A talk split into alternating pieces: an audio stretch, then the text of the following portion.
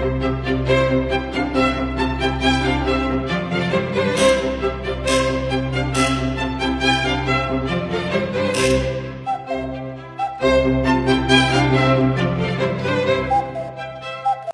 位好，我是许军老师，很高兴呢。今天呢，我们来讲一个心理学中的名词，叫观察学习。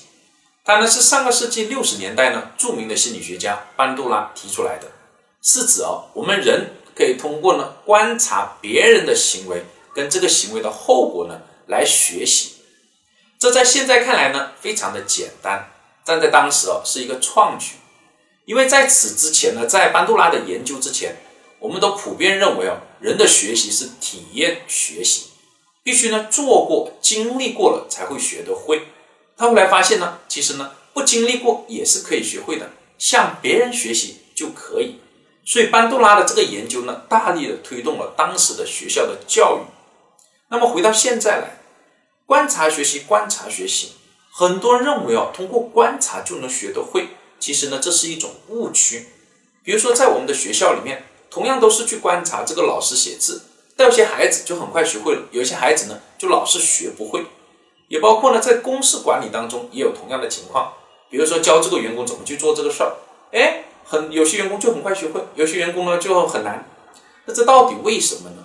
这其实主要是我们对观察学习的一个理解呢不够深刻。观察学习啊，这个过程哦，一共有四个步骤。第一个呢叫注意，也就是要注意到这个行为或这件事儿。第二呢叫做保持，也就是要把这件事情是怎么做的。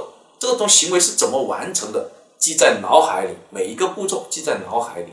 第三个步骤呢，叫重现，也就这个行为呢，你自己呢要去操作一遍。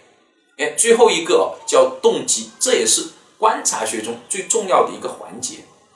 也就是我们人有什么样的动力再去重复这个行为或做这件事儿，而这种动机呢，又包括了物质的，比如说好吃好喝的。